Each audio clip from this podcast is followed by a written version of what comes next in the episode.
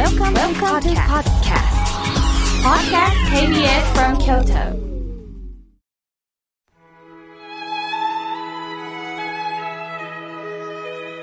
改めまして僧侶の河村明慶です今日の法話のテーマは平常心を生きるについてお話しいたしますまもなく冬至ですね一年で最も夜が長い日ですお昼を過ぎて3時あたりから日差しも弱くなり、だんだんと暗くなると、なんだか寂しい気持ちにもなりますよね。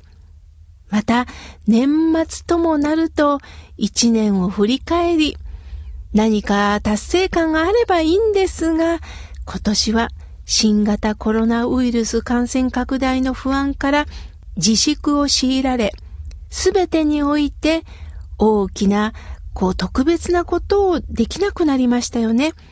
すると、私は何をしていたんだろうかと、何もできなかった自分を責めたりもします。人間は嫌なこと、苦しいことが襲ってくると動揺します。緊張、パニック、ある時には怒りが出るという方もいるでしょう。そんな時、平常心を失いがちになります。では、平常心を保つとはどういうことなんでしょうね。一言で言えば、いつも通り、普段通りに過ごすということなんです。そうは言っても動揺すると、なかなかいつも通りということはできないんですよね。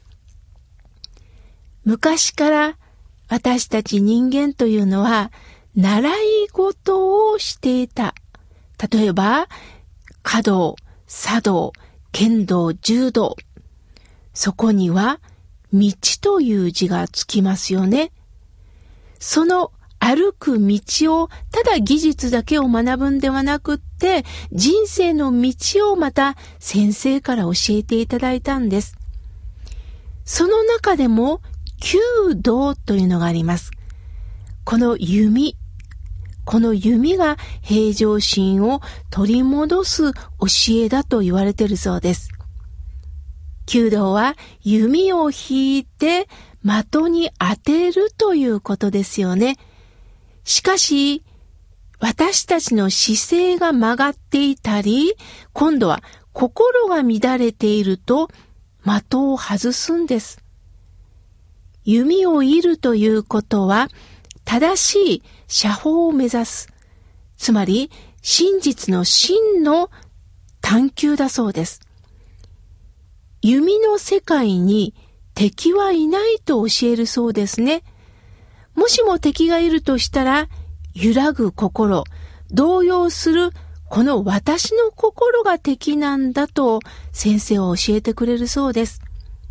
常に自分と向き合い、心を養い、平常心でいられる心を作るこそが、まあ、弓道の本来の目的なんですって。うまく射止められなかった時に、もう、その板が揺れてるからよ。いや、風が強かったからよ。と、外のせい、相手のせいにしようとしがちなんですが、よく見てください。その板は静止して動いてないんです。動いているのは私たちの心が乱れているからなんですよね。いやー、銅がつく、こう、習い事って深いなと思います。さ、もう一つは、平常心を保つ方法として、呼吸が大切ですよと教えてくれます。パニックに陥っている時ってね、呼吸が浅くなります。また今は新型コロナウイルスの感染防止のためにマスクをしますよね。でもこのマスクって浅い呼吸になってるそうです。もうこれもストレスが溜まってます。ですから家に帰った時とか、ちょっと近くの公園でもいい、誰もいないところで、ゆっくり鼻から息を吸って、そしてスーッと3秒ぐらい吐く。これを数回行うだけで呼吸が整ってどうしても動揺したりパニックになった時には和らぐそうなんですね。私も呼吸は毎日しています。ある時にはお香の香りからゆっくりと深呼吸をしています。歯を磨くというのもね、平常心を取り戻すんですって。イライラしてるとかギコギコギコギコって強くね、歯を磨くんですが、その時もゆっくりと歯を磨きながら、すると、ああ、今日一日何ができるんだろうか。なんかイライラしてないか。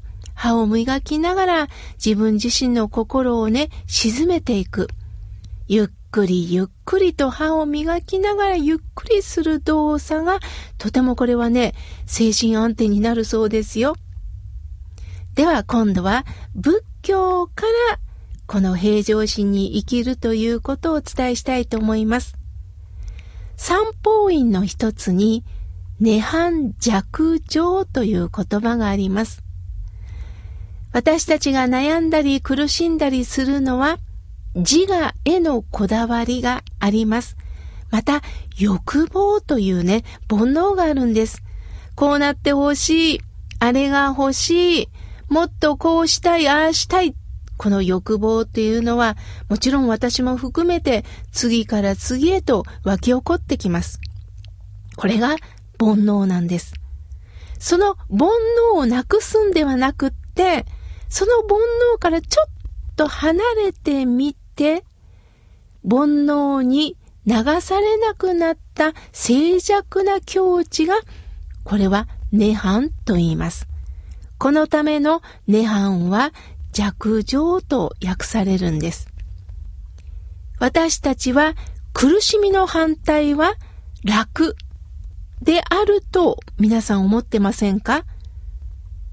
楽しいということは苦しみがなくなったことだと思っていませんか？これは誤解なんですよ。お釈迦様は楽は次の苦の原因になるだけであって本当の安楽は私たちが感ずる苦と楽を超えた静けさであると教えてくれるんです。私たちが求めてる楽しいこと、あれがしたい、あれがしたい、これがしたいと求めて掴んだとします。でも、掴んだことによってさあ、次の苦しみというのが生まれてくるんですよ。ちょっと、あの、レベルは低いんですけれども、美味しいものを食べたとします。やった、美味しかった。それは誰でも美味しいもの食べたいですよね。ああ、やっぱりお酒を飲んでる時が楽しい。ああ、温まった。お風呂に入った瞬間、これがいい。これは本当に、極楽極楽という言葉があるように楽しいですよね。嬉しいですよね。しかし、いずれかお風呂から上がらなければいけません。湯冷めが待ってます。お酒も飲んだんですけれども、二日酔いが待ってます。腎臓、肝臓が疲れてしまいます。食べ過ぎも血糖値が上がったり、血圧が上がったりもするんですよね。食べることが悪いんではなくって、やはりその瞬間こそは楽しいんではなくって、これも命の恵みをいただいてるんだ。でも、お腹を空いた時間があるからこそまた私たちは何かに向かって歩もうとするんだな。この苦と楽というものだけにとらわれるんではなくって、超えた中に本当の静けさがあると、お釈迦様は教えてくださいました。ですから、この苦しみの解決を涅槃は弱情なりと教えてくださるんですね。皆さん、良い時だけが人生ではありません。良いことだけが続いてほしいと思うんですが、まず100%どんな人も良い時だけを経験することは不可能です。では、悪い時だけが人生なのかではないんです。悪い時だけが人生でもないんです。今は辛い。今は苦しい。しかし、これは何か意味があるのかな？私に生きる中での何かを教えてくれてるのかな？そのことをしっかりと味わえた後に、もっと豊かに深く生きるチャンスをいただけるんです。どうか皆さん、善悪を超えて、むしろこの善と悪、良いということとね、悪を一つセットにして、この人生を皆さん生きていきませんか？辛い時には一人で抱え込まずに、必ず誰かに相談する恥だと思うから相談できないんですよ。プライドなんて捨てていきましょう。そして知恵をいただきましょう。そんな人生が受け入れられた時に、あなたの心はもっと豊かにゆったりとなるんではないでしょうか。嬉しい時もいつも通り、苦しい時もいつも通り。今日は平常心を生きるについてお話しいたしました。